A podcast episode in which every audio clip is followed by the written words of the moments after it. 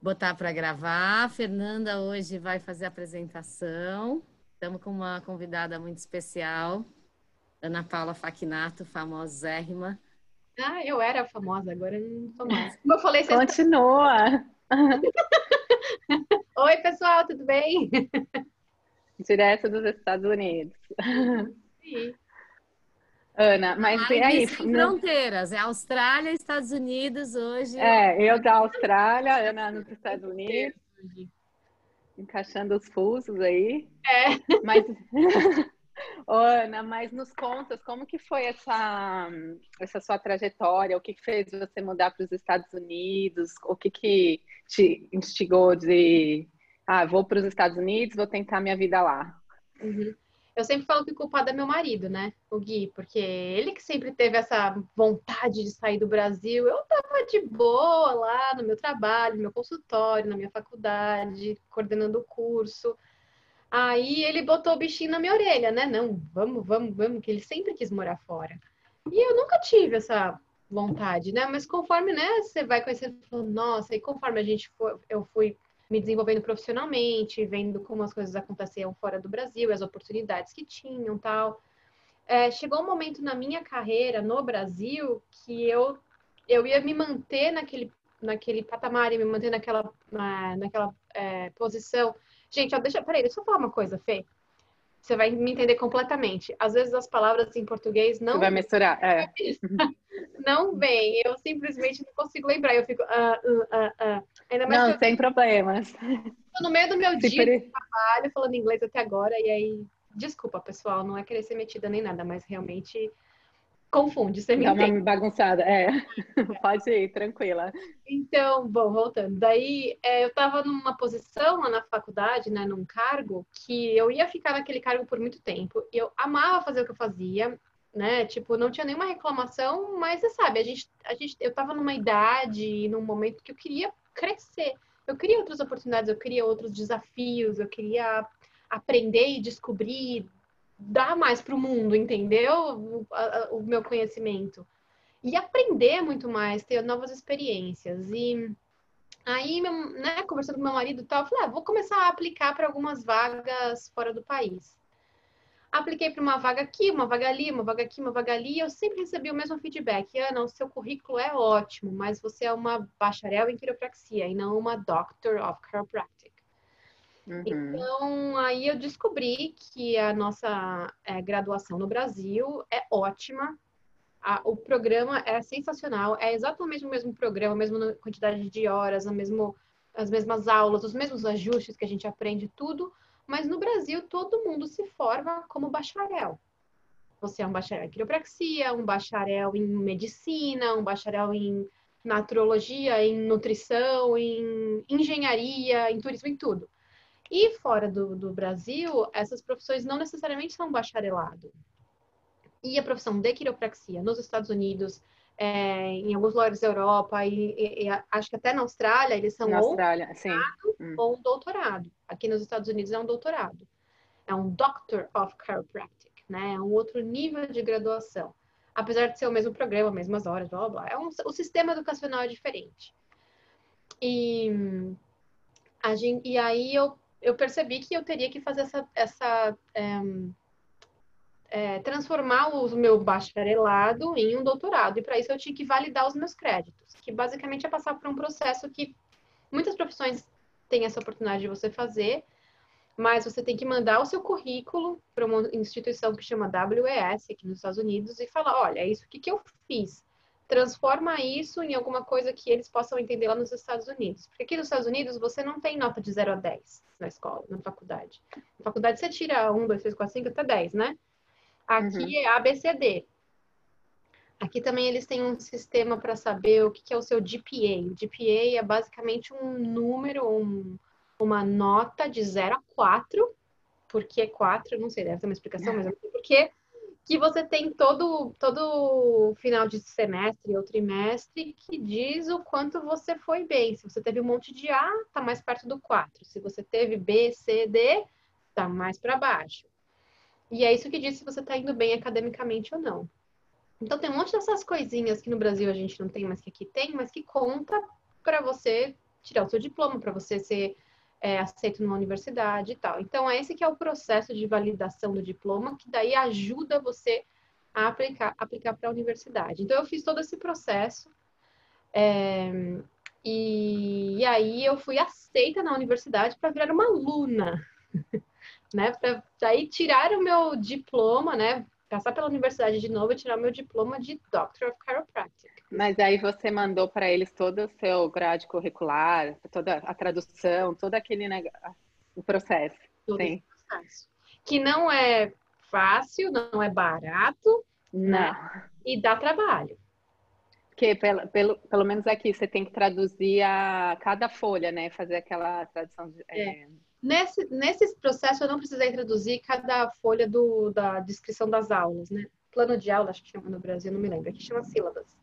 É, eu não precisei traduzir cada um desses. Eu precisei traduzir o meu histórico escolar. Isso eu precisei traduzir o nome de cada uma das aulas, a quantidade de horas, né? Que daí é a mesma coisa. E se eles tivessem alguma dúvida da descrição da, de cada um dos cursos, então o que, que, que tinha na sua aula de fisiologia? Né? Então, se aquela descrição do curso, essas coisas eu tive que traduzir alguns deles, mas não todos.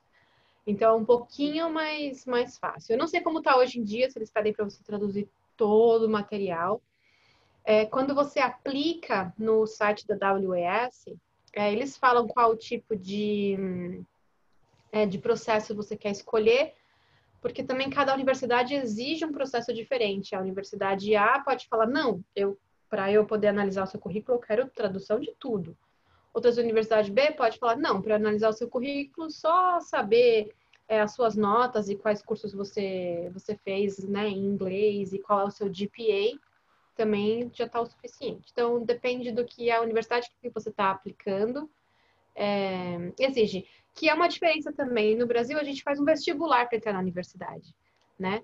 Aqui não, aqui existe um processo passo a passo para você aplicar, para você ser aceita na, na universidade. É um, é um outro tipo de, de esquema, né? De como você é, como você pode ser aceito ou não, ao invés de simplesmente você fazer uma prova e falar, ah, eu sei todo esse conteúdo e posso entrar na mas o que você tinha no Brasil fez você pular algumas etapas, falar assim, ah, não, você já fez tal coisa, você já pode ir para esse nível, que em algumas universidades até te dá, né, essa possibilidade. Então, é, aqui, na a maioria das universidades aqui exige o seguinte, exige que você tenha o que eles chamam de 90 créditos de undergrad. O undergrad, basicamente, é o bacharelado. E os 90 créditos não são 90 horas cada crédito é mais ou menos, são mais ou menos 15 horas. Então, eu tinha todas as horas do meu curso de quiropraxia e eu ainda tinha um monte de crédito do meu, do meu mestrado do que eu fiz no Brasil. Então, isso contou muito. Meu mestrado contou muito na hora de validar o, o diploma para cá. Então, quando eu transferi os meus créditos, eu consegui, dos três anos e meio de curso aqui, eu consegui eliminar dois e meio, e eu fiz um ano só. E basicamente o ano que eu, que eu fiz foram é, foi a clínica, né? O estágio clínico Sim. no final. E algumas disciplinas que no Brasil a gente não tem. Por exemplo, é, aqui eles ensinam a gente é um monte de coisa de raio-x que a gente que eles têm um pouquinho mais aqui. É, principalmente como posicionar o paciente na máquina e tirar o raio-x em si, porque no Brasil a gente não pode fazer isso, mas aqui Sim. eles sabem fazer.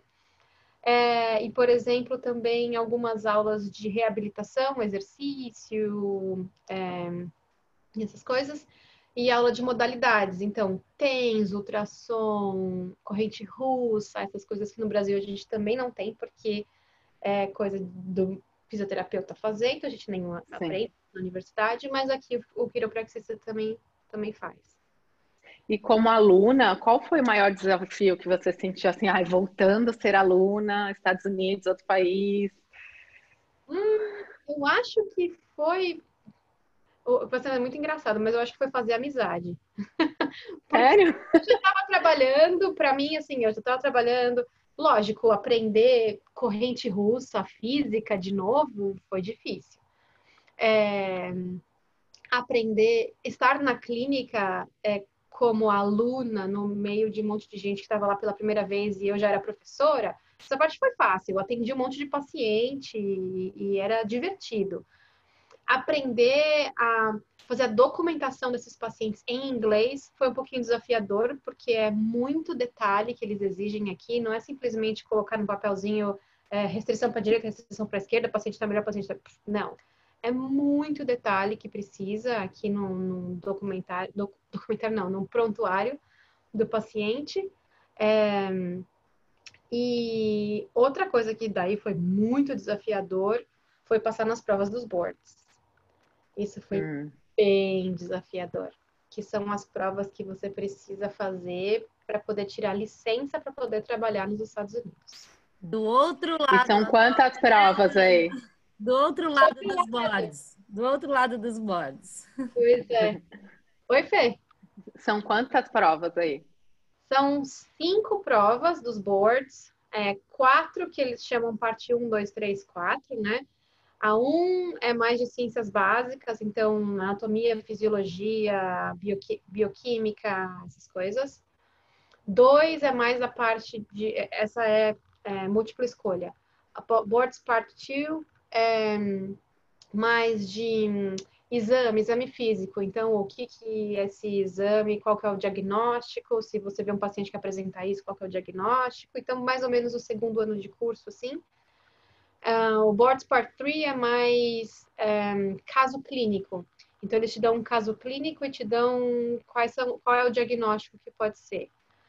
Mas o que eles fazem é o seguinte, eles te dão um caso clínico e te dão seis opções, A, B, C, D, E, F, G. A, B, C, D, E, F, sorry. F. E eles falam, eles falam assim: quais são os três diagnósticos mais apropriados para essa história clínica aí? E aí a próxima pergunta é: quais são os três, de, de seis, quais são os três é, tratamentos mais apropriados? Então, se você errou os três diagnósticos, ou dos três, se você errou um, e depois você escolhe os três tratamentos. Aí você já. Errou duas uhum. questões. Sim. Entendeu? Então é, é tricky, é, é, pegadinha. Imagina. Uhum. E quando logo quando você começou o processo, você teve que fazer o teste da proficiência do inglês? De novo, ou não ah, precisou? Uma outra parte. Peraí, deixa eu só terminar o do parte 1, 2, 3, 4, para não esquecer. Claro. É, então, a parte 1 é, é ciências básicas, a parte 2 é, é exame, a parte 3 é um, o caso clínico, a parte 4 é aquela prova prática. Então, tem uma parte da prova que é só radiologia, você vai, você vai de uma estação para outra, assim, tem, um, tem três raios-x ou ressonância na sua frente, e a mesma coisa, você tem que escolher três melhores respostas, e aí você tem 20 segundos ali na frente e ele fala, muda, igual prova de anatomia, sabe? Muda. Então, outro, tem outro raio-x totalmente diferente, com outra coisa que você tem que olhar, identificar e, tipo, muda, muda para o próximo. Essa é difícil. Porque, nossa, a radiologia deles aqui é bem aprofundada, bem aprofundada. É, Eu imagino. A, parte, a outra parte do, da parte 4, que também é prática, são 25 estações onde você entra, tem um paciente, aí eles pedem para você fazer, faça o exame de elevação da perna estendida. Aí você faz, mostra o que é positivo, o que é negativo, também tem cinco minutos lá dentro, saiu, saiu daquela, tem outra, outra estação, depois tem outra estação, e entre cada uma dessas estações tem um que eles chamam de pergunta pós-encontro. Então, assim, aquele paciente apresentou isso, isso, isso, qual o seu tratamento? Daí você também tem que responder baseado no que aconteceu na interação com o paciente. E aí a quinta prova é a de fisioterapia, que são é, é, é escrita, também é múltipla escolha, mas também é tudo sobre reabilitação, exercício, alterações posturais. Essa, essa é um pouquinho mais fácil, mas a parte difícil é realmente corrente russa, TENS, Sim. essas coisas que a gente não está muito acostumado. Mas quando você fez todos os exames, você já passou logo de primeira ou você teve que repetir algum? Dizer, Repetir. A primeira vez que eu fiz uh, Boards Part 1, parte 1, eu tava, tipo, viajando, achando que era um negócio fácil. Ah, não, vou fazer, já, já, já fiz, né? Ciclo de Krebs, baba. baba. Fazia 15 anos que eu tinha aprendido o ciclo de Krebs e, tipo, em português. Quando você vai ver o ciclo Sim. de Krebs em inglês, é o mesmo ciclo de Krebs, mas é, é completamente diferente. Completamente diferente.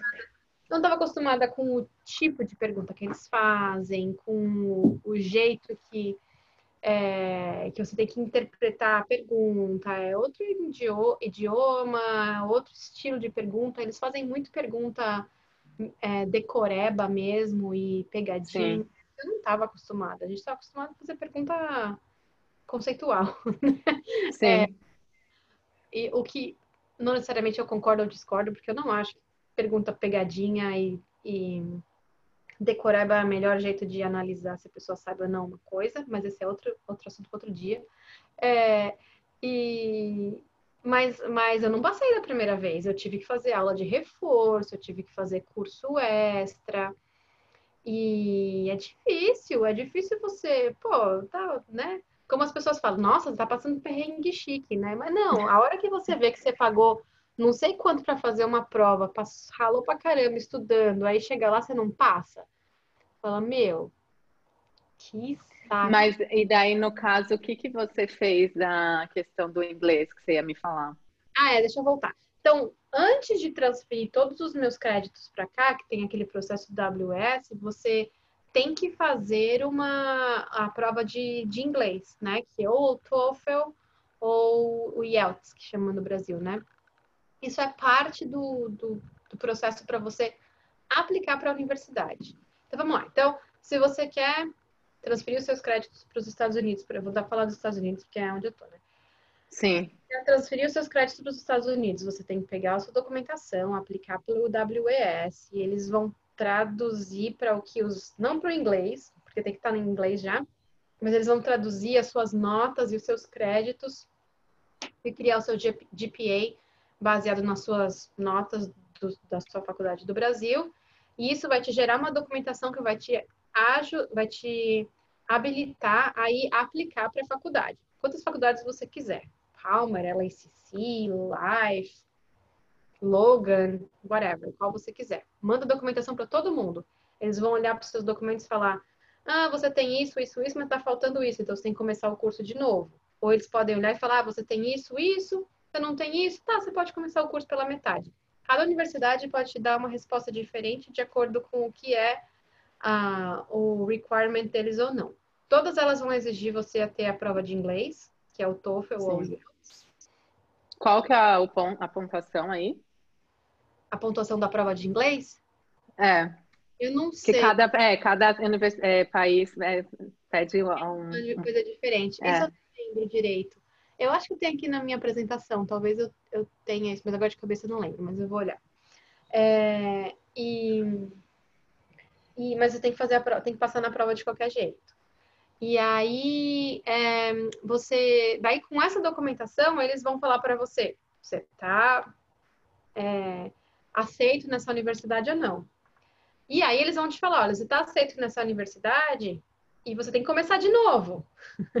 Ou eles vão falar para você, você está aceito nessa universidade e você pode começar do segundo semestre, do terceiro semestre, do quarto semestre, que seja. Aí depois que você começou a faculdade, que você está indo, né, pelos cursos, aí você tem que fazer essas provas para poder tirar uma licença para poder trabalhar nos Estados Unidos. A licença é uma coisa que todo mundo aqui, a maioria das profissões exige. Do mesmo jeito que no Brasil a gente tem a prova da OAB para você atuar como advogado.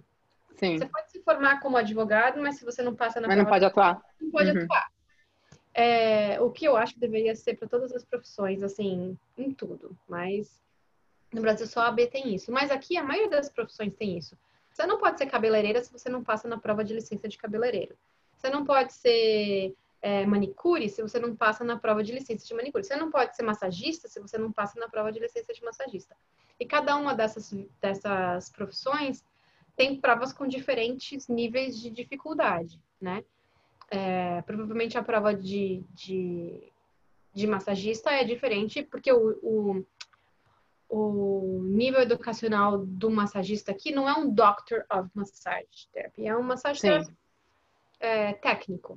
Então, eles têm uma prova e quando você faz a prova, você consegue tirar essa licença. Para você ser um Doctor of Chiropractic, você tem cinco provas. e o nível de dificuldade dessas é, é maior. Então, para você poder trabalhar nos Estados Unidos como quiropraxista, você tem que terminar a faculdade e fazer todas essas provas. Mas você não precisa terminar a faculdade e fazer a prova depois. Você pode ir fazendo as provas de acordo com quando você vai é, passando pela faculdade. Então, a primeira prova que era de ciências básicas, você pode fazer ela logo depois que você termina o primeiro ano de faculdade. Né? Não precisa esperar. É melhor que você já está mais fresca, tudo, né? Você já vai no embalo. Não, o ciclo de crédito vai ficar logo passado mesmo. Sim. Né? Mas você teve que, por exemplo, depois que você. Aliás, quanto tempo demorou esse processo todo? Desde que oh. você começou com o inglês, com toda a validação, blá blá blá. O processo, quando eu estava no Brasil e eu comecei a juntar documentação para mandar para os Estados Unidos, para as faculdades, para perguntar para eles, vocês me aceitam? Eu ainda estava no Brasil. Eu fiz isso enquanto eu estava no Brasil. Isso demorou, acho que uns oito meses, mais ou menos. Mas Por desde o, quando você chegou nos Estados Unidos e estudar, tudo deu um ano e meio, dois, que você tinha comentado? Aí depois que eles me aceitaram, eu mudei para os Estados Unidos e comecei a estudar, eu fiz um ano de curso. Porque foi o que, no ah, tá. caso, foi o que no meu caso foi aprovado nessa universidade. Tiveram outras universidades que olharam meu currículo e falaram, amiga, começa tudo de novo. Eu falei, obrigada, não quero. Não, mas num cenário geral, um ano foi ótimo. Um ano foi ótimo. Mas eu acho bem difícil hoje em dia, se você não tem um mestrado, qualquer outra pessoa, se você não tem um mestrado e não tem um currículo bem parecido com o que eu tive na Embi Morumbi lá na primeira turma, que tinha 5 mil e não sei tantas horas, hoje em dia o currículo não tem tudo isso de horas, né? É Sim. a mesma estrutura, tem as mesmas aulas, mas é um pouquinho mais condensado, né? E eu acho difícil difícil outra, outras pessoas conseguirem fazer em um ano, mas talvez você consiga em dois, talvez consiga em um ano e meio, né? E, e eu também tinha um mestrado, e o meu mestrado era em ciências da saúde. Então, o meu mestrado eu tive aula de anatomia, eu tive aula de é, fisiologia, que contou pra caramba quando eu transferi os créditos para os Estados Unidos. Deu um reforço, né? Baita reforço. E os créditos do mestrado é, contam tem mais peso do que o crédito do bacharelado. Então contou muito mais para mim. Isso ajudou para caramba. E você, quando termina todo o curso aí, você tem que pagar aquele o seguro de quiropraxista, se você quiser lá. Sim. Eu ia falar isso é também. É, é.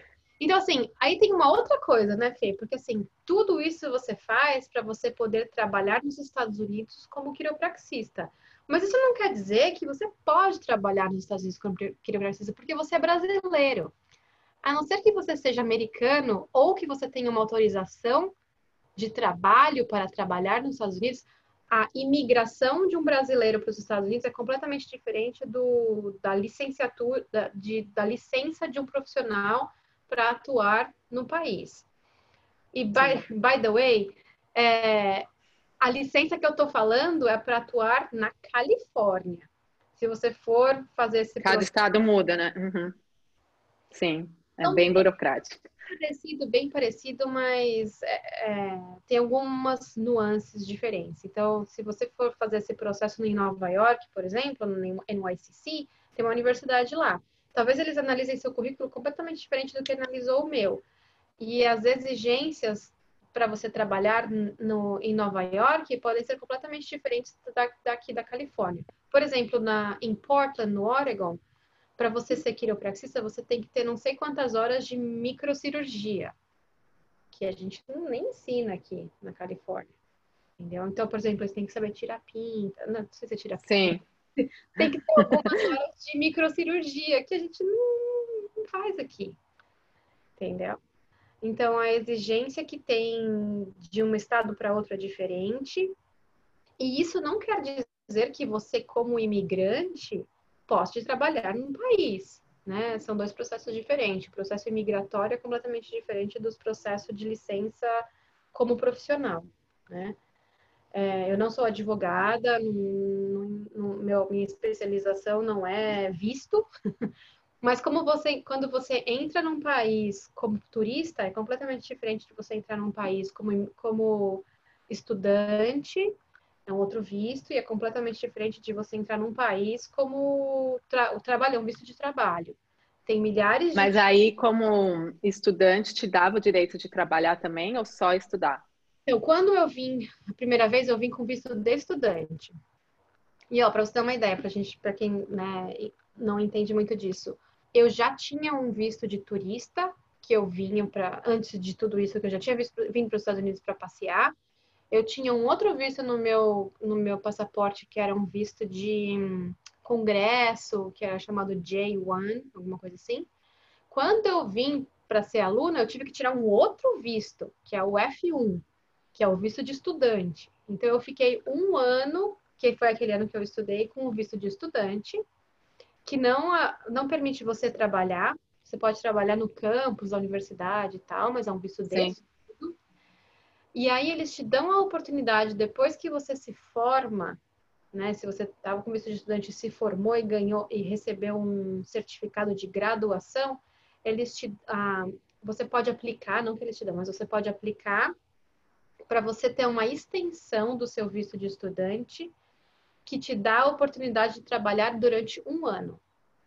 Então, Legal. Então, isso, isso é uma coisa que o governo dos Estados Unidos, eh, pelo menos, oferecia lá em 2015. Mudou tanta coisa que eu não sei se eles oferecem Sim. ainda. Não, e pelo menos aqui toda hora a imigração muda, as regras, eles mudam tipo, é muito constante. Então, eu acredito que com certeza alguma coisa já mudou desde quando você foi.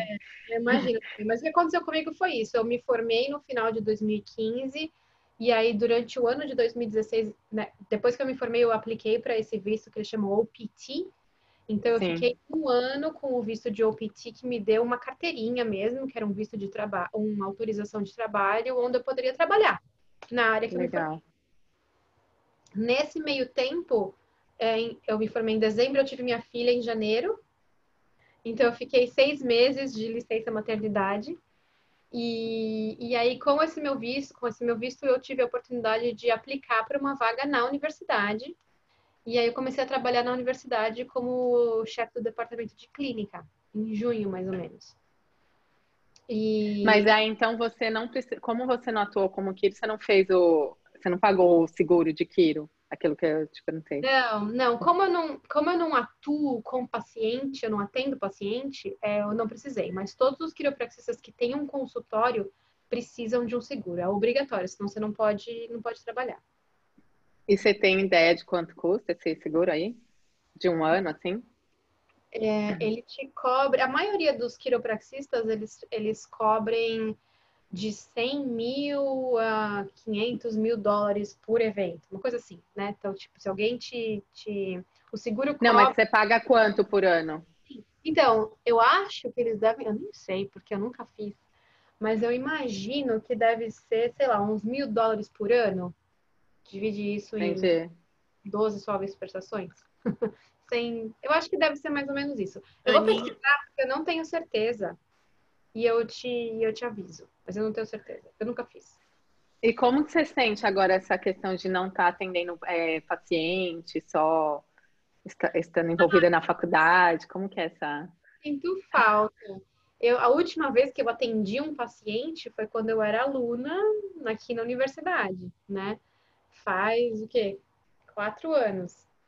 E é diferente. Eu adoro o que eu faço. Eu adoro liderar o curso, adoro planejar e tal, mas eu também sinto super falta de estar no dia a dia ali, de ei, seu João, como você vai, como tá essas coisas, sabe? Sim, aham. Uh -huh. Mas eu acho. O contato mais pessoal, né? É. Mas eu acho que a cultura americana é tão diferente da cultura brasileira que me frustrou um pouco. Porque eu não consigo fazer, que aí, seu João, como você tá? Como tá a família? Como tá Sim. suas tem abertura para isso aqui. Eles aqui são é mais é... frios, né? Uhum. Boa tarde, senhor Smith, que não é seu João, né? A gente nome. Sim. É, boa tarde, Mr. Smith. Como, como está a sua dor? Melhorou, piorou? É tipo um negócio lógico. Conforme você vai ter, ainda mais a gente, né, do nosso jeitinho, conforme você uhum. mais abertura, você vai, né, conquistando. Mas assim, é, boundaries aqui, como fala boundaries? É, Tem umas barreiras, né? É, o limite do que é o seu espaço, o que é o meu espaço, o que é pertinente você saber e o que não é pertinente você saber. Para que você está perguntando da minha família? Você é só meu quiropraxista, não precisa saber da minha família. entendeu? É bem diferente, né? Uma cultura bem, bem diferente. E é aí que essa, esse seguro é, de malpractice entra. Porque muito, muito paciente acaba. Não muito, né? Mas existem casos de paciente que acabam. É, como fala, Sue? É, processando o quiropraxista porque levantou a blusa sem pedir licença, né? Coisa que no Brasil, ah, deixa eu ver aqui suas costas. assim, é uma coisa meio natural pra gente. Obviamente, tem casos de assédio sexual, não tô tocando no caso de assédio sexual, eu tô falando de como a cultura é diferente, que a gente já tá tipo, ó, oh, seu João, como tá suas costas? Já tá encostando. E aqui a gente tem que pedir licença para chegar perto e para encostar, entendeu? Parece algo muito mais formal, né? Aquela coisa, ai, ele é normal, muito mais. Esse é meu espaço, esse é seu espaço. Se você passar desse espaço, eu vou te processar, entendeu? É... Não, e às vezes tem que ter, eu acredito que você. Entendeu? Porque. É, porque na mesma cultura, então eu não ia conseguir ser eu, a Ana quiropraxista do Brasil, eu não Sim, do Brasil. Aqui. E então, sim, eu sinto falta, mas eu tô feliz com o que eu tô fazendo, eu tô bem e de vez em quando, quando, quando você visita o Brasil, você atende? É, de vez em quando, quando eu volto para o Brasil, dependendo se eu tenho tempo, porque às vezes a viagem é tão curtinha. Sim. a família quer ver a minha filha, a gente sente falta, tal. Mas sempre que eu volto para o Brasil e que eu tenho tempo, eu vou para o consultório, eu atendo paciente lá e eu saio, tipo, meu coração sai desse tamanho. Realizada, né? Realizada de ver meus pacientes que eu atendi Sim. desde que eu comecei o consultório lá em 2000 bolinha vou entregar minha idade agora. E, é, e assim, eu saio realizada. Faz tempo que eu fiz isso. Não, nem, acho que a última vez que eu fui, eu estava grávida, inclusive, que eu fiz essa, essa experiência. Mas, mas a Hanna está sempre aberta e quando eu. Claro. Se Deus quiser, não sei quando vai ser a próxima vez por causa dessa pandemia, mas se Deus quiser. Eu... Aninha. Oi! Posso dar uma Ana, vamos no papo claro. de vocês? Eu vou falar para você começar a sua apresentação. Tá. E, e depois abrir para pergunta para a galera, daí vai fluindo. Claro, claro. Ô, oh, Ana, mas então eu vou aproveitar para me despedir, que eu vou começar meu dia aqui. Vocês tá sabem, o fuso é diferente. Mas muito obrigada pelo bate-papo, adorei. Imagina, Bom te ver depois de muito tempo. Verdade. E, é, um beijão para vocês. Cuida, tu também. Beijo. Tchau. Então, deixa eu, deixa eu dividir. Vamos lá, deixa eu ver aqui. Estão vendo a minha apresentação? Sim. Eu já fiz, eu vou ser bem sincera para vocês, eu já fiz essa apresentação é, uma última vez que eu fiz uma palestra para os alunos da IMB Morumbi, não faz muito tempo. É, eu dei uma adaptada, dei uma mudada para falar um pouquinho que a gente ia falar hoje. Então, é um pouquinho de repetição se você já assistiu, mas fique aí, não vá embora, continue me escutando, é, porque sempre tem coisa nova. Algumas das coisas que tem nessa apresentação eu acabei de falar com a Fê também, então eu vou dar uma passadinha mais rápido. Mas não sei, Serena, você quer que as pessoas interrompam para fazer pergunta ou deixa a pergunta para o final? Como você quer fazer? Você que sabe, Aninha, o que você achar melhor. Você que manda. Tá, então, pessoal, fiquem à vontade para interromper se vocês quiserem, tá bom? É, essa parte aqui eu até já falei, que é, é obrigada por participar e desculpa a falta de acentos e cedilhas e desculpa se eu esqueci alguma palavra. É, só um pouquinho sobre quem sou eu, né? Nasci no Brasil, é, comecei a minha carreira como professora de balé e amava fazer isso. Se me pedir para eu dar uma aula de balé agora, eu vou lá e dou. Principalmente para criança pequena que eu amo. Um, e aí eu é, me tornei quiropraxista na primeira turma de quiropraxia do Brasil e da América Latina, que se formou em 2004 na Embi Morumbi. É, esse já, já de cara já foi uma baita de um desafio, porque fazer parte de um grupo de primeira turma, de uma profissão que ninguém sabe o que, que é, foi super desafiador. Então, acho que foi aí que eu comecei meu, minha fome de desafio, sabe? É, trabalhei na, na Universidade de Morumbi por 10 anos, fiquei naquela universidade por 15, contando o tempo que eu era aluna, e fui de é, assistente de professor para professora, para assistente de coordenação e aí coordenadora, e fiquei como coordenadora por, por uh, cinco anos. Inclusive, Serena, olha você nessa foto. Você é Larissa, Matheus, uma galera do bem essa. E é... saudade, Aninha. É verdade. E, e... também. Quem? Quem? Theo. Você... É verdade, Theo, você lá. Que saudade de vocês, pessoal. Nossa turma era muito boa. E a gente. E aí fiquei nessa universidade por 10 anos. É, Pareci na televisão. Como eu te falei, eu era famosa na época, agora não sou mais. Mas, né, falei muito sobre quiropraxia na televisão, é, divulgando. Muitos alunos, muitos quiropraxistas do Brasil, hoje, que são quiropraxistas hoje em dia, passaram pelas minhas mãos. E foi um prazer e é uma coisa que me orgulho muito. E como eu falei, transferi meus créditos para os Estados Unidos, me formei aqui como Doctor of Chiropractic é, em 2015. E essa é a minha little family. Gui meu marido brasileiro e a Gabi nasceu aqui. É, eu sempre falo que eu sou brasileira de, de nascimento, de coração e de alma, que eu nunca vou deixar de ser brasileira. Sou sócia da BQ com muito orgulho, é, sou número 48, não sei que número a gente está hoje em dia, mas eu sou parte das, dos primeiros 50. É, e como eu te falei, como eu falei para vocês, me formei na MB, tenho uma pós-graduação. Eu fiz também uma pós-graduação na Western States, é, no Oregon, logo depois que eu me formei na MB Morumbi. Ganhei uma bolsa para fazer essa pós-graduação. Voltei para a MB e comecei a trabalhar lá. Fiz o mestrado em Ciências da Saúde pela Unixu e o Doctor of Chiropractic pela Los Angeles College of Chiropractic. É, hoje em dia eu sou Dean do Los Angeles College of Chiropractic, é, que é a universidade aqui de, de, de, Los Angeles, na Califórnia. Dean é o cargo mais alto da, do programa. Acima de mim tem o reitor, é, tem o vice-reitor e o reitor da universidade e o presidente. E a gente tem outros cursos da universidade, que tem aqui o curso de, de acupuntura, é, massagem, ayurveda e o physician assistant, que é como se fosse um assistente de médico, mas não é uma nurse. Eles têm vários níveis de assistentes de médico aqui nos Estados Unidos, né? nem, nem eu sei muito bem a diferença. Mas é um pouquinho acima do nurse, da, da enfermeira. É, eu também sou vice-presidente do Conselho de Educação em Quiropraxia na América Latina e eu vou explicar um pouquinho sobre o CCLA. É, e também sou membro do, do da Federação Latino-Americana de Quiropraxia e é, também ajudo o pessoal do Journal of Chiropractic Education. Eu vou passar um pouquinho aqui, eu já falei um pouquinho sobre o que, que quais as diferenças né, do ensino superior no Brasil e nos Estados Unidos. Então, é, no Brasil todo mundo se forma como bacharel e nos Estados Unidos você faz um college primeiro, onde você recebe um, um é, título de bacharel em artes e ciências, em, em, áreas diferentes.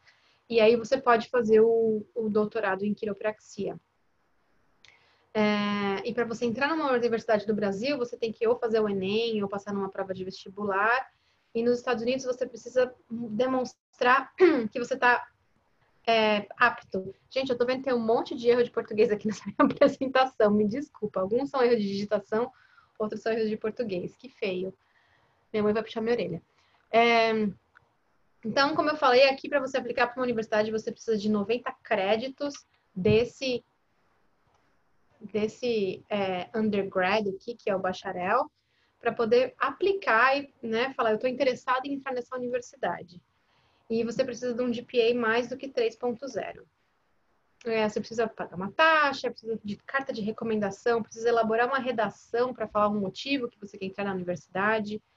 É, precisa passar por uma entrevista, na verdade, os professores da universidade entrevistam você mesmo, realmente perguntando por que você quer entrar aqui, por que você quer SEO, é, se você se visse numa situação como essa, como você reagiria? Como você estuda? Tem um monte de perguntas. A gente entrevista todos os alunos que aplicam para a universidade. É, esse, estudantes internacionais têm que passar na prova de, de, é, de inglês mesmo, é, senão não pode nem aplicar para o visto. É, o I-20, que é o, o o visto americano, né? De, o visto para você entrar nos Estados Unidos como estudante. É, um pouquinho do currículo, diferente dos currículos. E se eu estiver indo muito rápido, pessoal, me avisa, tá? Porque algumas coisas eu já falei com a, com a Fernanda, então é, não quero ficar repetitiva. Mas o curso é mais ou menos, é bem parecido, como eu falei, a quantidade de horas é a mesma coisa, a estrutura do curso é bem parecida, então você aprende os mesmos ajustes, as, né, primeiro lombar, depois cervical, depois a torácica, né? Às vezes em ordem diferente, mas os testes ortopédicos são os mesmos, a maioria das coisas são todas as mesmas, as doenças, tudo. Como eu falei, tem algumas diferenças no quantidade de horas de radiologia, por exemplo, ou se você vai aprender a posicionar o paciente e tirar o raio-x, aqui você aprende, que no Brasil você não aprende. É, e aqui você também aprende modalidades do tipo ultrassom, TENS, corrente russa e outras modalidades que no Brasil só fisioterapeutas fazem, né?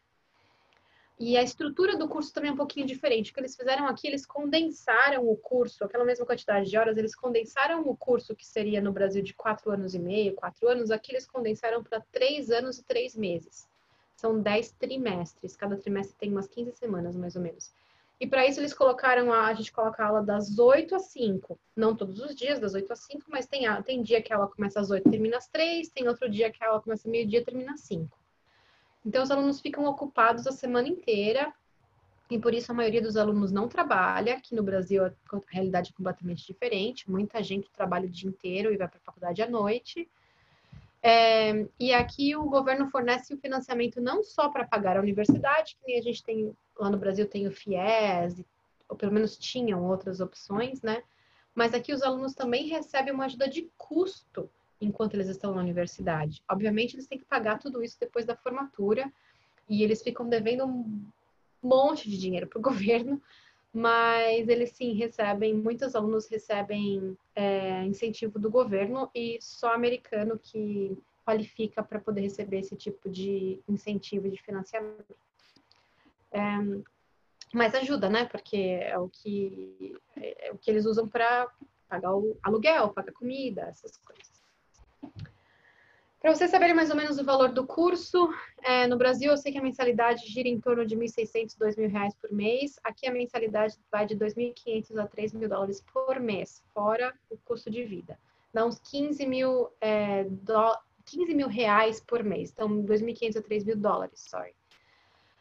Um, somente cidadão americano são é, é, podem aplicar para os programas do governo e algumas universidades oferecem sim é, bolsa de estudo internacional.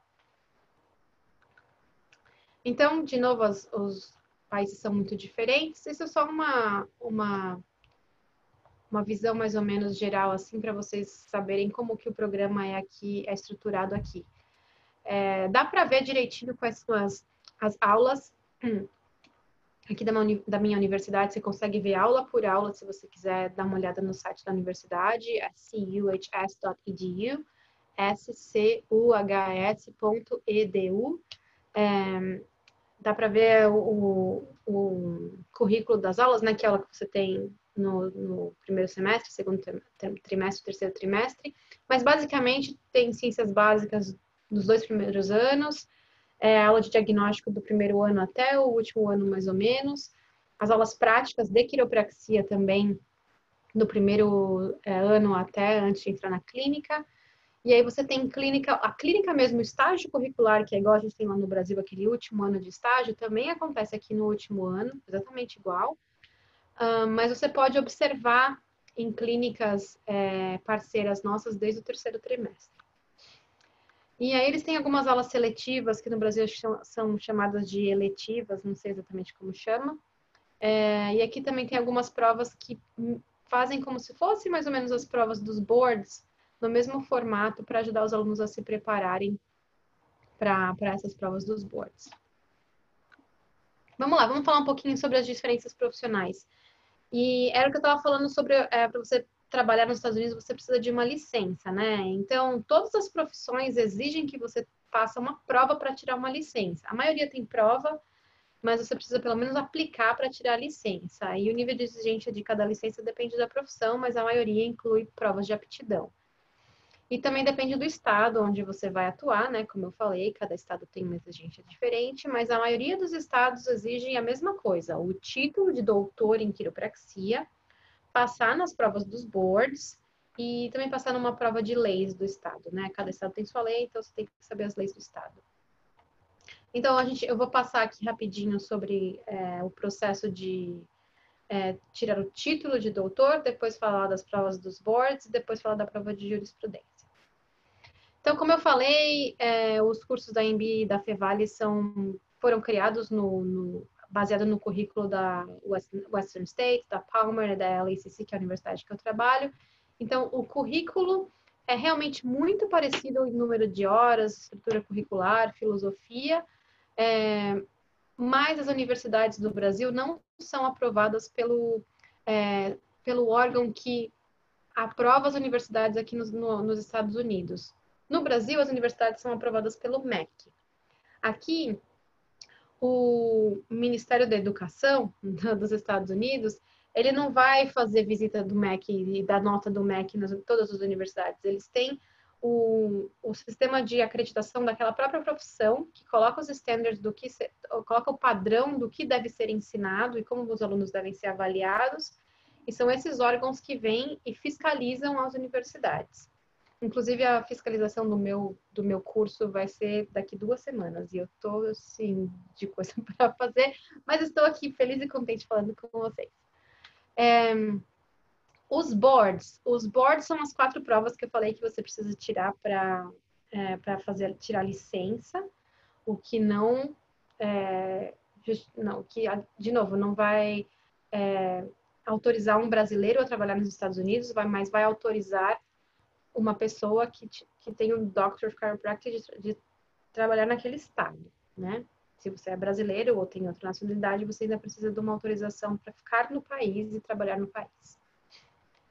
Um, é, é, como eu falei, o, o NBCI, os boards, eles funcionam mais ou menos como a OAB para o Brasil, né? A OAB tem duas fases e tem número de, de perguntas diferentes e cada um, cada uma das provas tem uma maneira que ela é feita.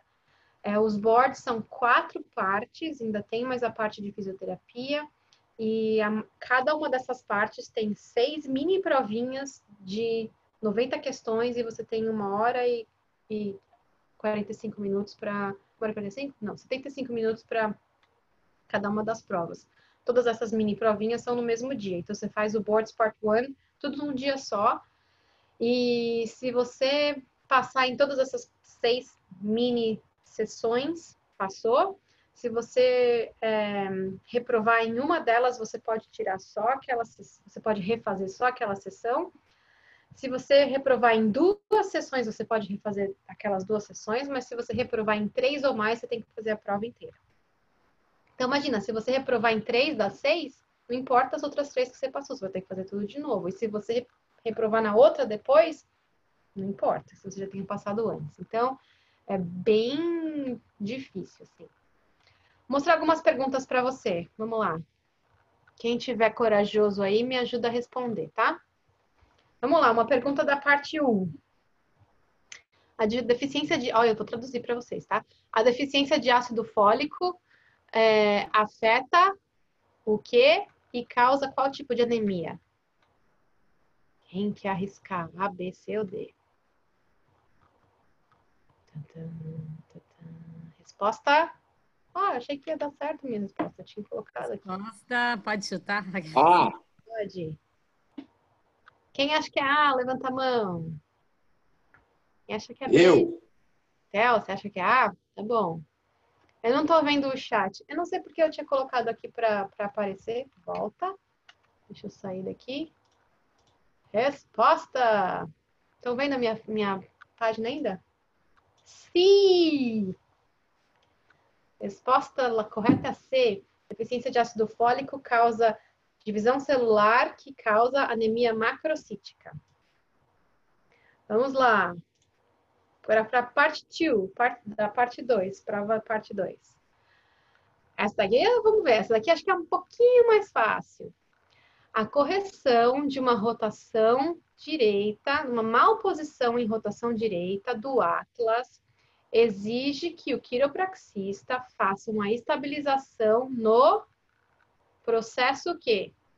No processo transverso de Atlas do lado esquerdo, no mastoide esquerdo, no processo transverso do Atlas direito ou no mastoide direito? Quem sabe? Vamos lá de novo. Uma correção de uma rotação, uma malposição direita do Atlas exige que o quiropraxista faça uma estabilização, não é a mão de contato, é a estabilização. Aonde? Tô vendo umas pessoas respondendo aqui no, no chat. Eu vou dar uma olhada. Dar uma olhada. É sempre COD. é, às vezes sim, às vezes não. Vamos ver esse aqui? Prontos? B! Muito bem, Rodarte. Toca aí. Good job. Vamos ver outro. Agora, da parte 2 também. Um ajustamento prono-lombar. Os, os, ajustamentos pronos lombar são é, geralmente ou principalmente usados para reduzir uma restrição em flexão, extensão, lateralização ou rotação. Ah, o Rodarte é meu aluno cervical, isso mesmo. Ajustamentos lombares são principalmente usados para reduzir ou corrigir é, que tipo de restrição? Flexão, extensão. Vamos lá, vamos ver, vamos ver? B. Extensão. Eu não sei porque a minha apresentação aqui não está funcionando. Parte 2, outra questão.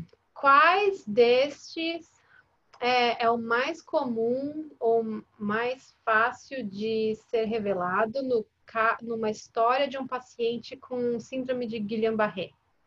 O que é mais comum ser apresentado num caso de um paciente com Guillain-Barré, síndrome de Guillain-Barré? Geralmente eles têm é, trauma na cabeça, depressão, alcoolismo ou vacina recente? Qual que é mais comum nos casos de Guillain-Barré? Lembram? Lembram? Lembram? Ih, ninguém mais está chutando. Vacina, vacina. Muito bem. Fernando D. Ah, Fernando? Qual é o Fernando D? Quem é o Fernando D? Vamos lá. Mais uma da parte 3. Quais desses. Estou muito rápida. Quais desses são mais apropriados, o processo inicial mais apropriado para você fazer numa mulher de 53 anos com história de artrite reumatoide e que, que se apresenta com é, mioespasmo cervical, com tensão muscular cervical.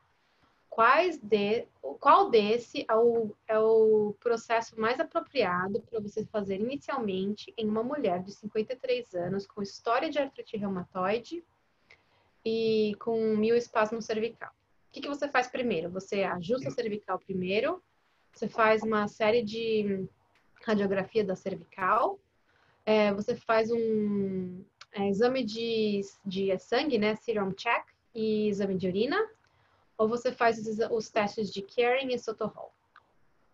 Vamos ver, eu vejo um D. D, quem mais?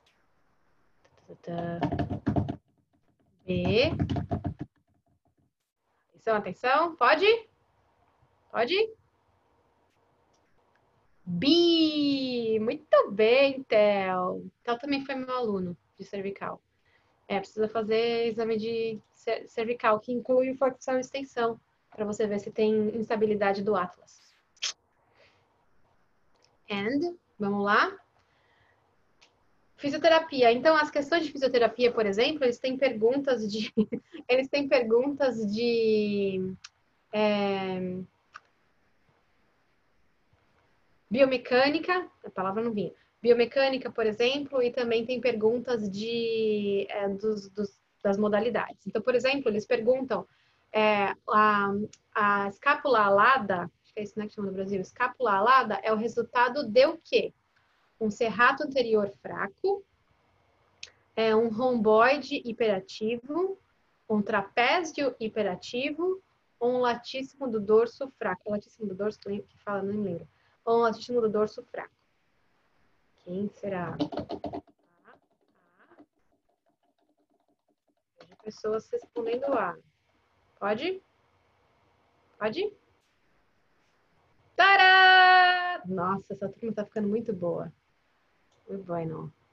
Então é isso. Se vocês quiserem have fun, entra lá no, no Facebook do National Board of Chiropractic e eles sempre, eles sempre colocam essas perguntas. Então, se você está com muita vontade, Fernando, de responder mais perguntas, é, é, entra lá no, no, na página do Facebook do National Board of Chiropractic Examiners e, e eles sempre postam as perguntas. Vocês podem entrar no site deles também, é, mas o, o, a página do Facebook deles sempre tem. E esse, esse exame, essa prova, é nacional. Todo mundo no país faz a mesma prova no mesmo dia, na mesma hora. É um baita. É, é um baita. É, uma baita burocracia para você aplicar e fazer a prova e tal. Então, é, é um negócio bem controladinho, assim. Se vocês tiverem perguntas, manda aí no, no Zoom, no chat, que, eu, que a gente vai respondendo. É, Quanto custa, né? Deixa eu colocar aqui para ficar mais fácil vocês verem. Quanto custa essas provas, né? A prova, parte 1, 2 e 3, custa mais ou menos uns 700 dólares por prova, né? Então, aquelas seis mini provinhas custam 700 dólares. A prova de fisioterapia custa 425 e a parte 4 é 1.535. Então, se você não passar, tem que pagar tudo isso de novo. Um, existem alguns cursos preparatórios que também custam, né? Você vai e faz a uma revisão de tudo que vai cair na prova num final de semana, ou dois, acho que são dois finais de semana por cada parte, e também tem um custo para isso, né? E aí tem a prova de jurisprudência, cada estado tem uma prova diferente. Aqui na Califórnia, por exemplo, é, por exemplo, como eu falei, no Oregon você tem que fazer exame ginecológico e proctológico, você tem que ter feito manipuntura, tem que ir fazendo suplementação nutricional. Cada estado tem exige coisas diferentes para você poder atuar naquele estado. É, aqui na Califórnia, por exemplo, para você fazer a prova de jurisprudência, que é uma prova só teórica, é baratinho, custa 26 dólares.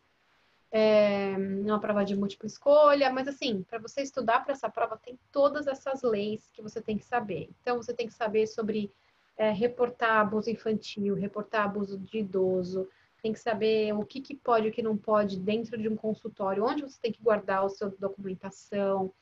É, quais são as leis para você poder abrir um consultório. É, é, muita lei, muita lei, e é, é uma prova chata, porque é lei, né? Então você tem que ficar lá. E agora você está fazendo a prova da OAB para ser quiropraxista. Então, é, é, bastante coisa. Tem que, por exemplo, se seu funcionário for, for pego é, ou for. É, se o seu funcionário do seu consultório for processado por abuso sexual, você também é responsável. Sim ou não? Sim, você é responsável se o seu funcionário for é, processado. É um monte desses detalhezinhos, assim. E essas leis são só da Califórnia. Se você for atuar em outro estado, você tem que fazer uma outra prova de jurisprudência em outro estado. Então, again, again, again. como eu falei para vocês, é, os brasileiros de, precisam de visto para ficar nos Estados Unidos e autorização de trabalho para trabalhar legalmente. E então, mesmo que você tenha lista, mesmo que você passe por toda essa esse processo, estando nos Estados Unidos, você precisa ou ser americano ou, ou ter um visto de trabalho é, para trabalhar nos Estados Unidos. E vamos ver se eu coloquei alguma coisa aqui. E aí, tendo tudo isso para trabalhar nos Estados Unidos, tem várias áreas que você pode trabalhar do mesmo jeito que no Brasil. É, você pode ter um consultório que é um family practice, que é mais ou menos o que eu tinha lá no Brasil, por exemplo. Eu vejo um paciente de cada vez, eu fico mais ou menos de 40, 50 minutos por paciente, meus retornos duram meia hora, eu faço tanto ajuste como uma, é, liberação miofascial, atendo senhor, criança, adulto, idoso, né? É o que eles chamam de family practice. Também tem algumas clínicas aqui que são voltadas para esporte, então eles são focados em atender atleta ou gente que, né, que faz exercício e que está muito interessado em reabilitação, então eles são super focados em reabilitação. Um, tem o que eles chamam de High Volume Practice, que é, é aquela, são aquelas clínicas onde você atende o paciente muito rápido, então o paciente entra, deita na sua maca, se ajusta e sai, e depois de tudo isso tem que ficar fazendo o, a documentação de cada paciente depois que todo mundo foi embora. É, é um, é um, tipo diferente de, de, clínica de quiropraxia, mas que tem público para isso também. Um, eu tô vendo uma pergunta aqui, as exigências para ter uma máquina de raio-x no consultório são muitas nos Estados Unidos? São. Eu vou chegar aí, Fábio, segura só um pouquinho sua pergunta que eu já chego nessa, nessa sua pergunta, tá? É, é, tem algumas, alguns consultórios que são de técnicas específicas, então tem consultórios que são especializados em upper cervical, tem consultórios que são especializados em Mackenzie Technique, tem consultórios que são especializados em é, é, Thompson e, e, assim vai, né? E tem alguns consultórios também aqui que são especializados no que eles chamam de personal injury, que é uma coisa que dá muito dinheiro aqui, que são basicamente, para falar muito rápido, são os consultórios de quiropraxia que trabalham com as pessoas que, têm, que sofrem acidentes de carro, geralmente, de carro. Então, tem muito acidente de carro, na Califórnia principalmente tem muito, porque tem muito carro, o sistema público aqui de transporte é uma porcaria, então todo mundo tem carro, então muita gente tem acidente de carro, e quando você tem um acidente de carro, se alguém bater no seu carro, a pessoa que bateu, ou o seguro da pessoa que bateu, tem que pagar para aquela pessoa o tratamento dela. Então, bateram no meu carro, eu tô com uma dorzinha no pescoço, a pessoa tem que pagar meu tratamento. Então, tem consultórios de quiropraxia que só atendem esse tipo de, de paciente. E assim, como o seguro daquela pessoa está pagando pelo seu tratamento, você vai lá e né, tem, tem um limite, mas tem outra pessoa pagando pelo tratamento, então é um negócio que gira milhões de dólares. É um negócio assim incrível. É, e o que está crescendo muito hoje em dia são as práticas profissionais, né? Consultórios multidisciplinares, com quiropraxista, acupunturista, naturólogo, é, ayurveda e massagem, né? Vocês têm a, pegar a ideia aí. Está crescendo muito, não só aqui, mas que eu sei que está crescendo no Brasil também. É, sobre o, a máquina de raio-x, Fábio, sim, tem muitas, muitas leis Inclusive, para você ter uma máquina de raio-x e para você poder tirar o raio-x, você não só tem que ter passado por todas essas aulas né, na faculdade, você tem que ter a licença de quiropraxista para atuar no estado, você tem que ter uma licença de operador de raio-x, que é uma outra prova super difícil, é, mas que vai te permitir ter a máquina e tirar o seu próprio raio-x no seu consultório. É, você tem que renovar essa prova a cada tempo, que não me lembro se são dois ou quatro anos. É, tem as leis específicas também de aonde a sua máquina vai ficar, o que, né, o que, que vai estar tá protegendo ali a pessoa por causa dos raios e enfim. É, quanto tempo você tem que renovar a licença da máquina e a sua licença. E tem também algumas outras leis com relação a não só a licença da máquina, mas a manutenção da máquina. Então, se alguém estiver fazendo uma auditoria e aparecer no seu consultório e a sua máquina não tiver sido é, é, feita manutenção ou não tiver com a licença ou você não tiver com a sua licença, você perde a sua licença de trabalhar no, no estado. Então, é, eles são bem, assim, é, exigentes com relação a essas coisas de seguir regra, sabe? E eles têm leis assim, se você não seguiu essa regra, é isso que acontece. E se você não seguiu essa regra e aconteceu isso com você, esse é o processo para você apelar a decisão e, e, e, tentar voltar, né? Um pouquinho sobre o mercado de trabalho para vocês. É, no Brasil, nos Estados Unidos tem cerca de 70 mil quiropraxistas é, para uma população de 328 milhões de habitantes. No Brasil tem cerca de 1.200 quiropraxistas para uma população de 209 milhões de habitantes. Então, o mercado de trabalho realmente é muito melhor no Brasil. Se você for me perguntar onde é melhor trabalhar, com certeza é muito melhor trabalhar no Brasil. Primeiro, tem muito mais gente por quiropraxista. Segundo, a gente não está refém, no Brasil vocês não estão reféns de sistema de seguro-saúde. Aqui, todo, a maioria está refém do que é sistema de seguro-saúde. É, são poucos os consultórios aqui que trabalham com cash, né, pagando dinheiro. A maioria é atendendo paciente de seguro-saúde e tem um monte de desvantagem, porque eles pagam pelo serviço, eles pagam pela área que você está ajustando. Então, se você, o paciente tem uma dor no pescoço, não adianta você vir querer ajustar o, o pé, apesar de você achar que o problema está no pé, você não pode ajustar o pé se não tiver uma, uma queixa do pé. Tem que ajustar. E se você ajustar o pé, eles não vão te pagar, eles vão só te pagar o cervical. Então, assim, é bem complicado o, o como você. Tra... Mas mais um motivo lá pelo que a Fernanda me perguntou de o porquê que eu não ficava tão empolgado de trabalhar aqui, né? Porque se eu avaliei o pescoço e tenho problema no pé, eu quero também poder a, a, é, ter a liberdade de ajustar o pé daquele paciente. Mas o que eles exigem é que você faça todo, tem que ter uma queixa do pé. Se não tiver uma queixa do pé, você não, não vai ser pago, por exemplo. É, se não tiver uma, uma avaliação inteira do pé, se não tiver um exame, né, tudo com relação ao pé, não tem motivo, eles não acham que você tem uma justificativa para ajustar o pé. Então é bastante burocracia que acaba frustrando um pouquinho o, o sistema de como é, os pacientes são atendidos.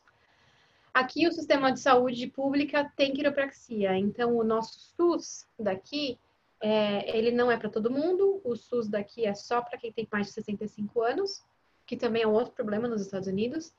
É, então, o que acaba mais, mais o SUS daqui, para as pessoas maiores de 65 anos, inclui quiropraxia. Só que daí o que acontece? Os consultórios de quiropraxia estão cheios de pessoas com mais de 65 anos. Nada contra, a gente tem que ajudar essas pessoas, mas você acaba tendo muito mais paciente idoso do que paciente mais jovem. Então, esse é um, um outro aspecto do, do, do atendimento aqui também. É, e aí os valores das consultas são de 50 a 200 dólares, varia muito de acordo se você é, né, atende com, com, com seguro de saúde ou não, e o, o, o esquema é, diferente, né? Leis, algumas leis importantes. Então, é, no, no, no, Brasil, a gente estava muito acostumado a usar esse tipo de, de prontuário aqui, né? Ah, o que o paciente sentiu, o que, que eu avaliei, é, o que, que eu achei e qual era o resultado, né? Que aqui eles chamam de SOAP Note. É, no Brasil a gente fazia objetivo, subjetivo, é, subjetivo, objetivo, avaliação e conduta. Acho que era mais ou menos isso que a gente fazia no Brasil. Mas era um negócio bem curtinho, assim, o dia, o, qual, qual subluxação você encontrou e o que você ajustou. É, e aqui, se você faz um negócio desse e você toma um processo, por exemplo, ou tem qualquer questionamento do qual se o, tratamento foi adequado ou não, você pode perder sua licença também. Então, você precisa fazer um cada visita de cada paciente é praticamente um relatório de caso, um negócio bem detalhado, incluindo na, com bastante detalhe todos esses pontos que eu, que eu coloquei mas que tem que ser com detalhe. O paciente chegou, colocou a mão nas costas, sabe assim, um detalhe bem, bem específico, porque se acontecer alguma coisa lá na frente, mesmo que você tenha o malpractice insurance te cobrindo, o malpractice insurance vai pedir para você mostrar qual a documentação do que exatamente aconteceu naquele dia, por que o paciente ficou com mais dor. Né? É, então, é, para cada mais ou menos oito horas de trabalho, você pode adicionar aí pelo menos mais duas horas só para fazer documentação de paciente. Então, uma jornada de trabalho de 8 horas vira 10, 11 horas com documentação facinho. E além da documentação para mostrar o que foi feito no dia, se você aceita o seguro saúde aqui, você também tem que mandar para eles o que eles chamam de billing, né? É, o, é praticamente preencher um formulário para cada atendimento de cada paciente, falando o que foi feito, se você fez história, exame, se você ajustou uma, duas, três áreas, qual foi o diagnóstico. Então, lembra do CID, CID-10, CID-11, que você aprende lá na faculdade, que é o código para cada doença? Aqui você tem que colocar o código de cada doença. Esse código de cada doença também tem que justificar, né, com sua documentação.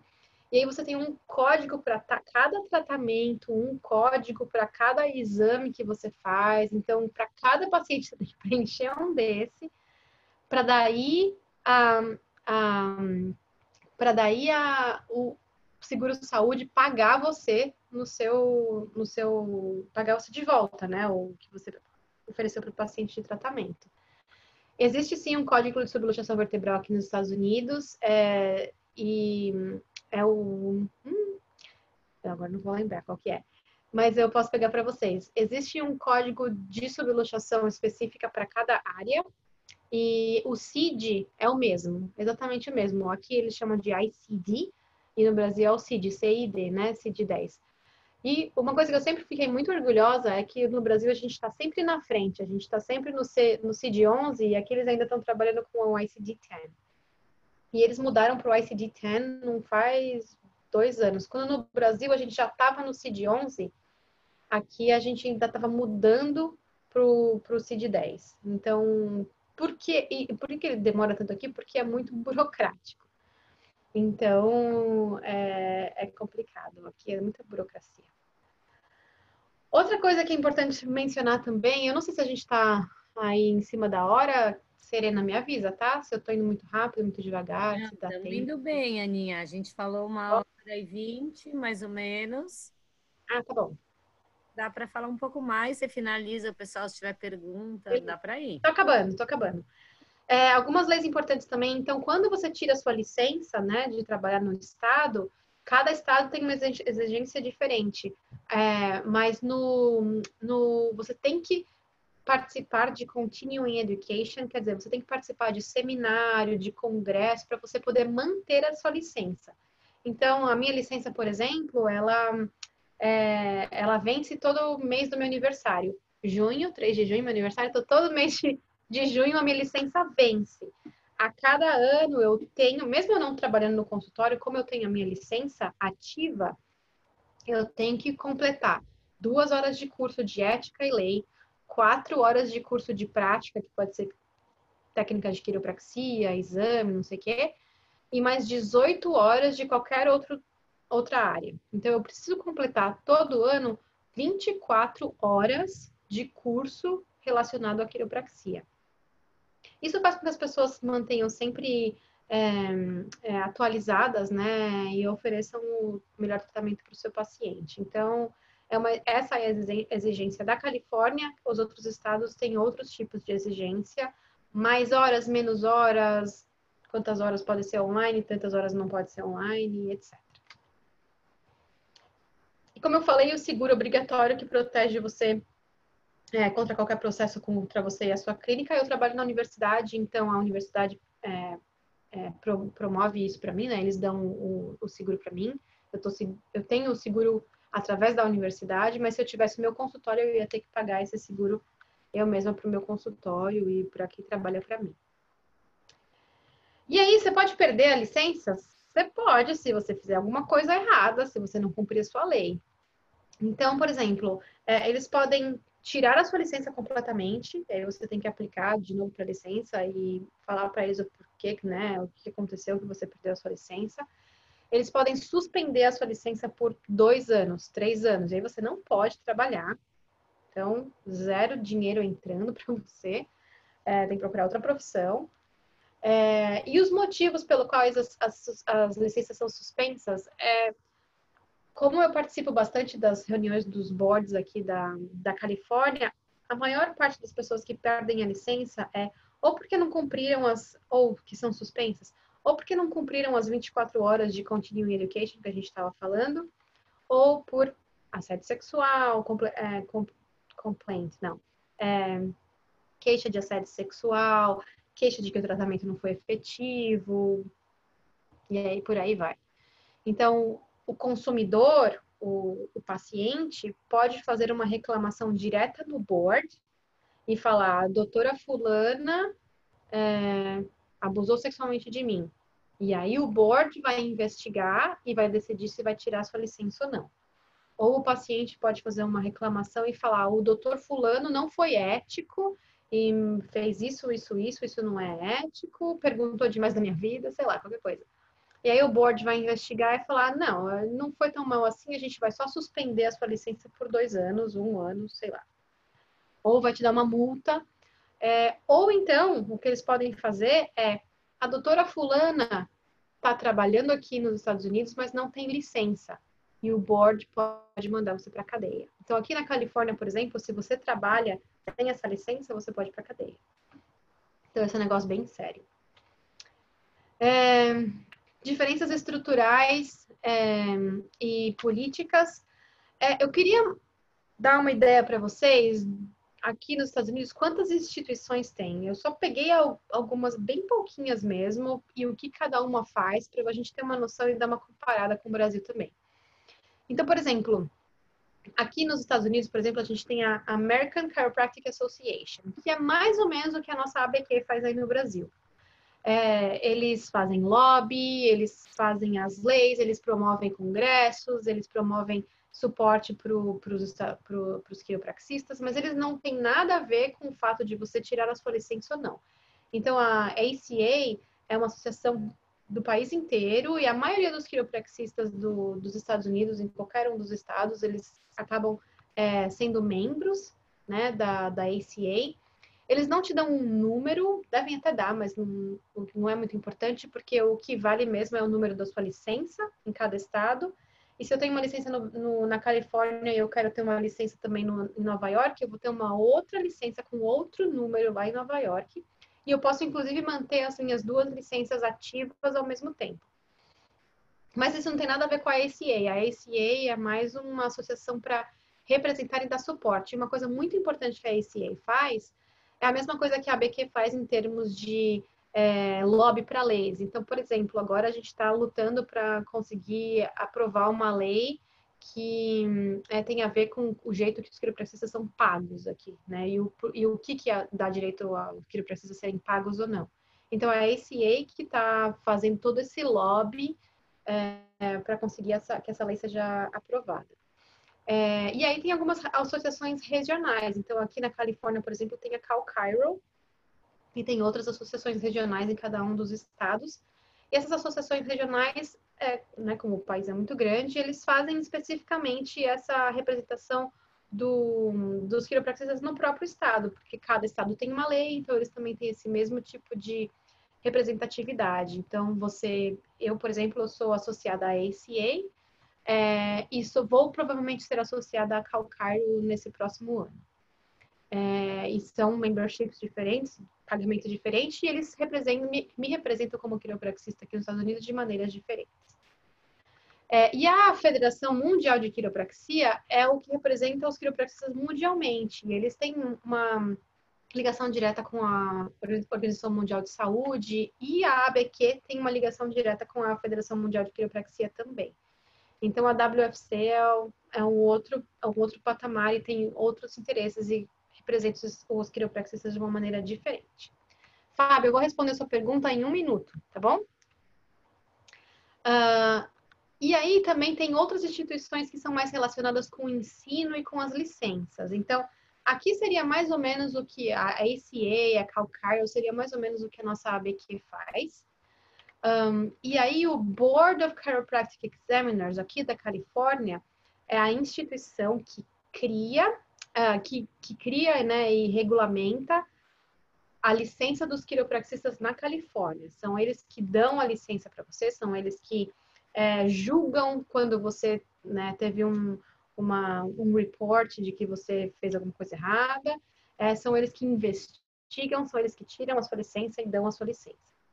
Esse é o Board of Chiropractic Examiners. Aí tem o National Board of Chiropractic Examiners, que é a instituição, que é o NBC, que é a instituição que faz as provas para você poder aplicar para licença. Então, eles criam as provas, eles fazem as provas, eles dão a nota e eles falam para você, tá aqui, você passou ou não passou. E aí tem o CCE, que é uma instituição que vai nas universidades para ver se eles estão ensinando direitinho o que, tá, que você deveria ter ensinado. Então, é muita instituição diferente, cada uma faz uma coisa diferente. Eu nem coloquei todas aqui, tem muito mais, faz muito mais coisa. É, mas é só para ter uma ideia de o que cada instituição faz. Então, assim, a profissão aqui nos Estados Unidos tem muitos anos. Essas coisas foram se desenvolvendo com o tempo. Aquelas leis lá que eu falei da, da, da prova de jurisprudência, por exemplo, elas foram criadas em 1970. Né? Tanto que a gente está agora com a ECI, a gente está tentando modernizar essas leis. Mas precisa de tempo para essas coisas acontecerem, né? Então, assim, respondendo sua pergunta também, Fábio, você acredita que alguma das exigências seria bom ou mesmo ajudaria na profissão se importássemos para o Brasil? Com certeza. E eu acho que dá para a gente fazer isso ainda muito melhor e melhorado, né? Porque, como eu falei, algumas dessas leis aqui são de 1900 e bolinha. Dá para melhorar muito. E a gente está caminhando para isso, né? Mas tem coisas que só acontecem com o tempo mesmo. A gente precisa que a profissão no Brasil primeiro seja regulamentada para daí essas coisas começarem a acontecer. Tem algumas dessas coisas que já estão acontecendo é, nos bastidores e que né, a gente, vocês aí no seu dia a dia, no seu consultório, talvez nem, nem saiba que esteja acontecendo, mas aí você está aí e você pergunta, como que eu posso ajudar? Né? Eu quero um dia que o Brasil seja assim. Como que eu posso ajudar? A melhor maneira de ajudar é, é confiando na, na, instituição que representa a gente no, no, Brasil, porque me representa também, eu sou associada da ABQ, que é a ABQ. A ABQ é a única instituição que representa o, os quiropraxistas brasileiros, que está lá na frente em termos de é, lutar pela profissão, lutar pela regulamentação, que é o primeiro passo, né? Uma outra instituição também que é muito importante as pessoas saberem que está lutando pela profissão não só no Brasil, mas no, na, na, América Latina inteira é a FLAC. Não sei se todo mundo sabe sobre a FLAC. Quem não sabe, entra lá no site deles, dá uma pesquisada. Inclusive a Juliana Piva, maravilhosa, que é a, era presidente da ABQ, hoje em dia é presidente da FLAC. É, e eles representam a quiropraxia na América Latina toda. E um dos projetos da FLAC, no qual eu estou envolvida também, é criar o CCI América Latina. O CCI, não sei se vocês lembram, é esse aqui, ó, Council of Chiropractic Education, que a gente quer fazer o Council of Chiropractic Education da América Latina, que vai ser o órgão que, né, a gente espera, é, vai criar os padrões de ensino. Então, a universidade, você tem que ensinar isso, isso, isso, isso, porque vai ter uma prova que vai ser os boards do Brasil um dia que todo mundo vai ter que passar para poder atuar no Brasil como quiropraxista. Então, a gente está com esse projeto. Não é uma coisa que acontece de uma hora para outra, tem muito chão pela frente, tem muita coisa para fazer. A gente precisa criar os standards, a gente precisa ver quem vai fazer a prova, a gente vai precisa ver quem vai pagar pela prova é muita coisa para para projetar, né? E para decidir.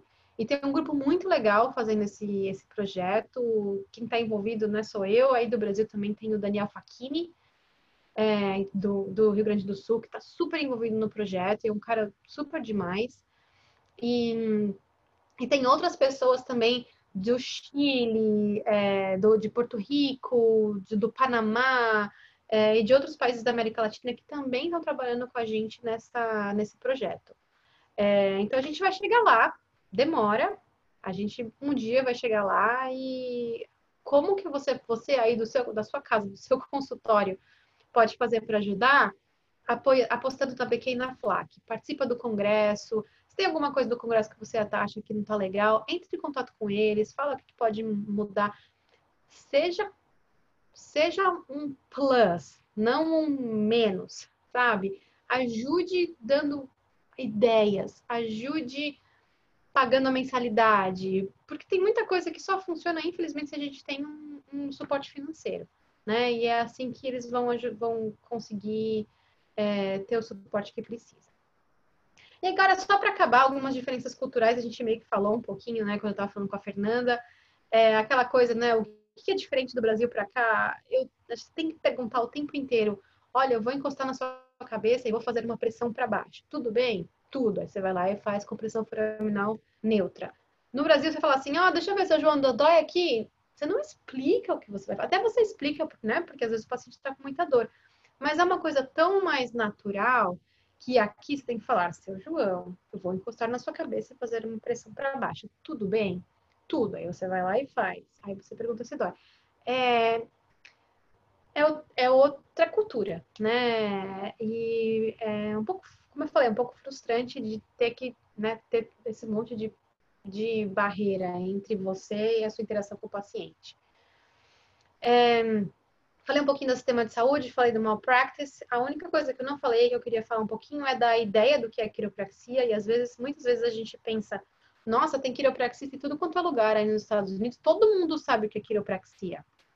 Realmente, muito mais gente sabe o que é quiropraxia aqui do que no Brasil, porque a profissão no Brasil é muito mais nova, né? Mas muita gente não sabe o que é quiropraxia. Muita gente confunde quiropraxia com fisioterapia. Já ouviram falar disso? E muita gente confunde quiropraxia com massagem. Já ouviram falar disso também? É incrível, né? Parece que não, mas muita gente ainda confunde quiropraxia com massagem aqui, quiropraxia com fisioterapia, e muita gente não vai no quiropraxista de primeira opção. É, é diferente do Brasil? É. Muito mais gente, muito mais pessoas vão direto ao quiropraxista aqui, é, comparado com aí, muito mais. É, mas ainda tem quem não sabe. Então, não é só porque a profissão aqui é muito mais estabelecida que não, não tem dúvidas, né? Então, eu só queria deixar isso claro, porque a gente faz muito evento na universidade. Quando eu era aluna, também fazia muito evento só para divulgar o que é a quiropraxia, né? Parece besta falar isso porque eu estou nos Estados Unidos, mas sim, a gente faz evento para divulgar o que é a quiropraxia aqui também. E é isso, tá aí o meu e-mail, o meu Instagram, se vocês quiserem é, é, me mandar perguntas e me adicionar. Eu não sou tão ativa assim no Instagram, mas eu tento hoje em dia é, ser um pouquinho mais. Um, esse é o meu Instagram profissional, que é aberto, então podem abrir lá e fiquem à vontade para me fazer perguntas. Essa é a minha foto de quando eu me formei. Eu estava bem inchada porque eu estava com praticamente nove meses de gestação, que não dá para ver aí, porque aqui a gente se forma com aquela roupa de bem americana mesmo, que a gente vê em filme. E, e é isso. Muito obrigada. Essa minha, era a minha apresentação. Fiquem à vontade para fazer perguntas. Deixa eu sair daqui. Isso. Falei demais, acho. Ou falei muito. Maravilhoso, maravilhoso. Vamos ver se tem gente aqui querendo te perguntar. É muito mais difícil ser quiropraxista nos Estados Unidos, né? do que aqui. Muito. É mais burocrático, com certeza. Muito Isso, mais bem burocrático. claro. Às vezes as pessoas aqui têm uma ideia romântica de Walt Disney e lá é. vai. É, não é, gente. Não, não. É. é. Muito bom, Ana. Muito bom. Deu para dar uma ideia muito boa. Ah, que bom, que bom. Prazerzaço falar para vocês. Pessoal, perguntas para Ana. Pode abrir o microfone se alguém quiser perguntar. Silêncio. Obrigada, Fábio.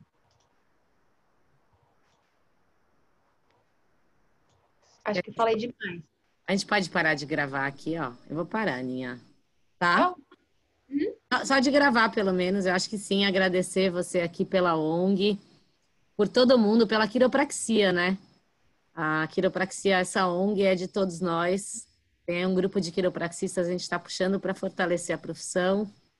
Então, muito obrigada por vir aqui, dar essa força. Imagina, e assim, ver essa ONG crescer, eu, eu sei que esse era um sonho seu lá de quando você era aluna, eu sempre ouvi isso de você, Serena. Então, ó. Saco da Agora rolou, rolou.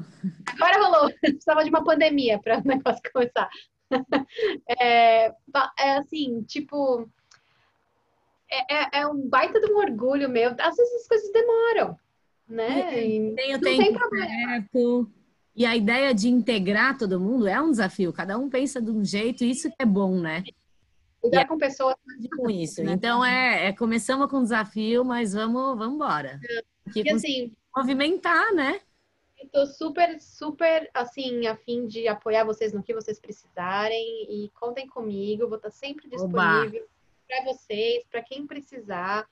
É, informação. Tá cheio de projeto, Ana. A gente vai tentar dar um up, juntar a galera, focar e movimentar aqui. A ideia da ONG é maravilhosa e vamos continuar trabalhando todo mundo junto. Só tem a acrescentar. Então, boa sorte, parabéns. Obrigada que vocês precisarem. E até tá a próxima, né?